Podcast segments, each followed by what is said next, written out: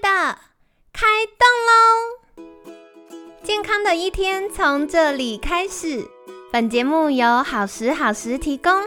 开始之前，别忘了订阅、分享以及追踪好时好时粉砖和 IG。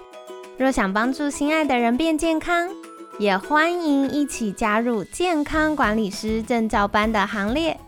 有想听的主题或推荐的来宾，也欢迎来信许愿哟。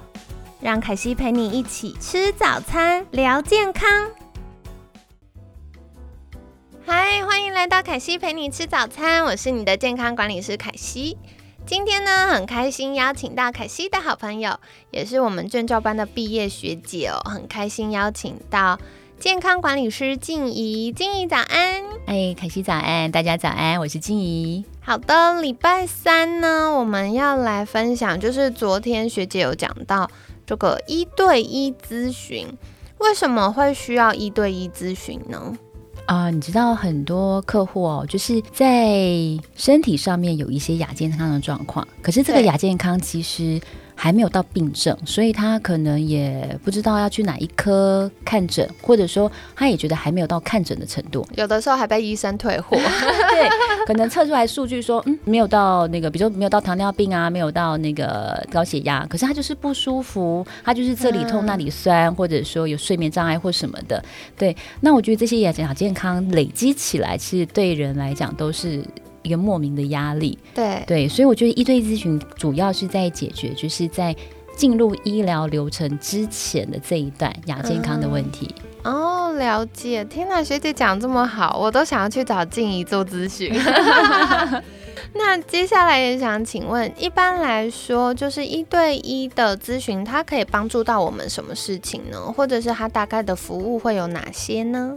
我们最主要就是说从饮食。然后运动、睡眠、舒压这四个面向，然后提供就是个案他阶段性的一个处理方式。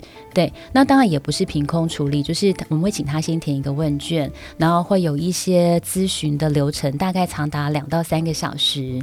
对，那当然就是说这两三个小时里面，我们会问很多呃关于他身体状况的一些问题。对哦。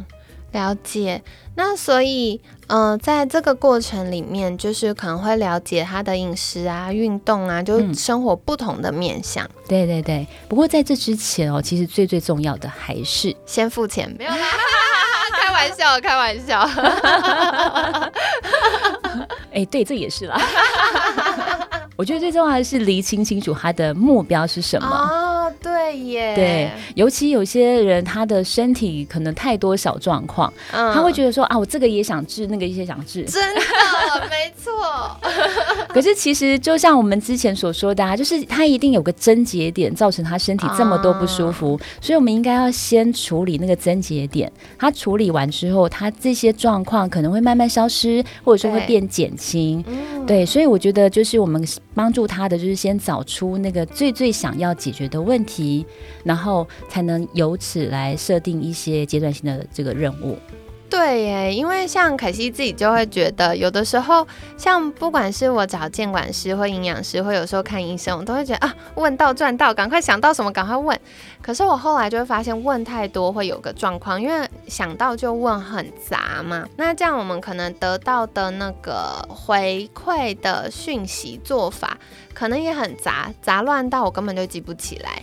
所以，透过监管师有系统的咨询，其实可以帮助我们，呃，聚焦一点，然后找到最精准、当下最重要的做法。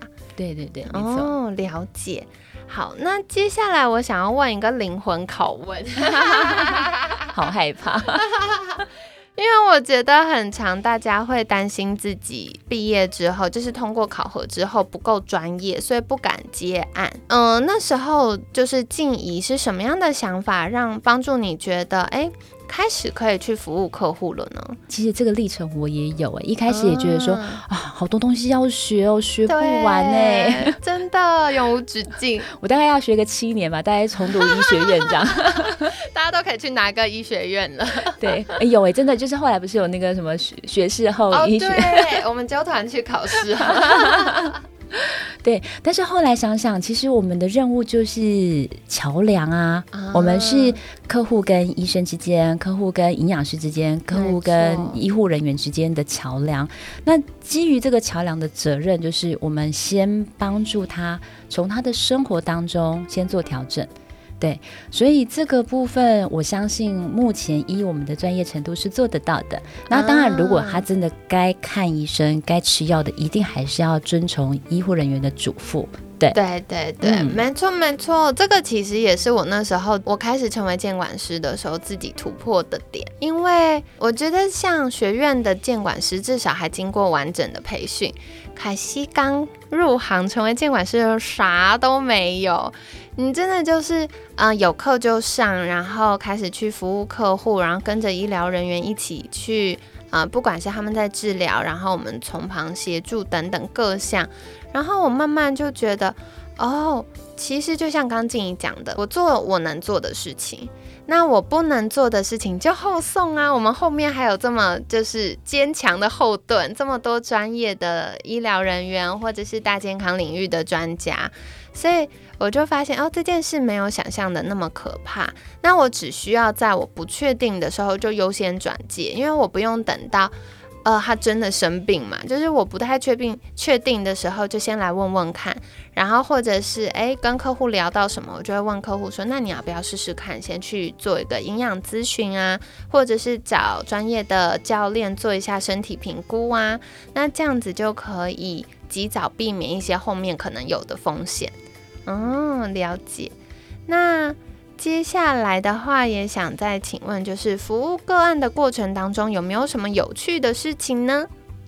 我最近遇到一个个案，我觉得很有趣，就是 他看起来瘦瘦的，但是他也是想要增肌减脂，因为就是体脂比较高。对，然后我就问他说：“哎，那饮食的部分，就是呃，目前他的那个三餐配置是怎么样？”那他说出来的好像听起来也很健康，好，但是我觉得还是应该有什么事情需要再更了解细一点，所以我请他拍照给我看，拍他这三天的早餐、晚午餐、晚餐、下午。茶点心全部拍出来，他塞进嘴里的通通都拍。对，拍出来之后才发现，哦，他真的很养生。养生的原因是因为，呃，他的比如说鸡胸肉啊，或者说青菜都是用烫的。哦，对。然后呢，呃，他的水果吃的很多，而且确实不同颜色水果都有吃到。对。但是他有个很大的问题，就是他水果真的吃太多了一点。啊。对，比如说他下午可能肚子饿，他就来一盘水果，那水果可能就有三种，三种加一加，哇，那个分量，嗯，应该有一碗半的饭的分量吧，就是那个，对我相信他的血糖应该会有一些震荡的状况。了解了解，所以。其实一碗半不少哎，对，而且是在空腹的状态下，所以我觉得那个血糖震荡起来后，也许他胰岛素可能也不太稳定。对，那这样我觉得就是增对增肌减脂来讲，我觉得帮助就很很很很，应该是说它就是一个不是很好的饮食习惯，再加上它的蛋白质的量可能还是不太够。哦，嗯，所以相较之下就会开始有一点失衡了。对对对，其实刚刚为什么静怡说那个水果吃一碗半，然后我们两个说哦有点多，是因为事实上其实每个人能吃的这个一餐能够承受的糖量是不一样的。那我们最近很好玩哦，因为监管师就揪团做了那个连续血糖检测，然后呢。嗯，我们就发现，哎，有些人他的连续血糖检测测出来之后，他一餐吃超过半碗饭，他的血糖就爆炸了。但是有些人一餐可以吃到六碗饭，他都他的身体都还可以耐受得住。所以其实每个人有很大的落差。那在初期，大家还没有做连续血糖检测的时候，我们可能就会从嗯日常生活的其他征兆交叉做比对。然后，如果真的真的诶属于高风险族群，或者是诶想要更进一步了了解自己健康状况的话，我们就会鼓励大家诶是不是还是做一下检测，这样子更可以明确的知道身体的状况呢？就会有不同的安排。嗯嗯，真的，我好羡慕那个可以吃六碗饭的人。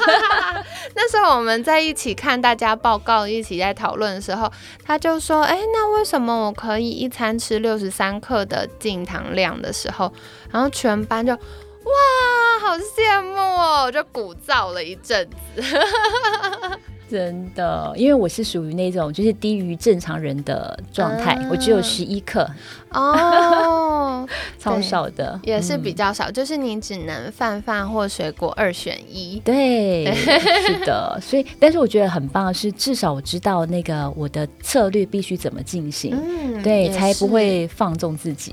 嗯嗯嗯，没错没错，的确也是。好哦，所以今天就跟大家分享，如果想要知道哎自己长期健康的无痛生活策略是什么，或者是一直有一些小小的健康困扰又找不出原因无法改善的话，那也可以找健康管理师协助你哦。学院的健康管理师会提供大家一对一的咨询服务。好的，那在节目尾声一样，想要再次邀请静怡。如果大家想获得更多相关资讯，可以到哪里找到你呢？欢迎大家可以透过凯西，或者说在在我的粉砖呃静享健康生活啊上面有提供一些健康的知识，或者说私讯我都可以哦。好的，好的，所以这个呢，就是凯西一样会把相关链接放在我们节目资讯栏。那如果大家有任何的疑问，也欢迎在私讯询问喽。那今天感谢健康管理师静怡的分享，每天十分钟，健康好轻松。凯西陪你吃早餐，我们下次见，拜拜。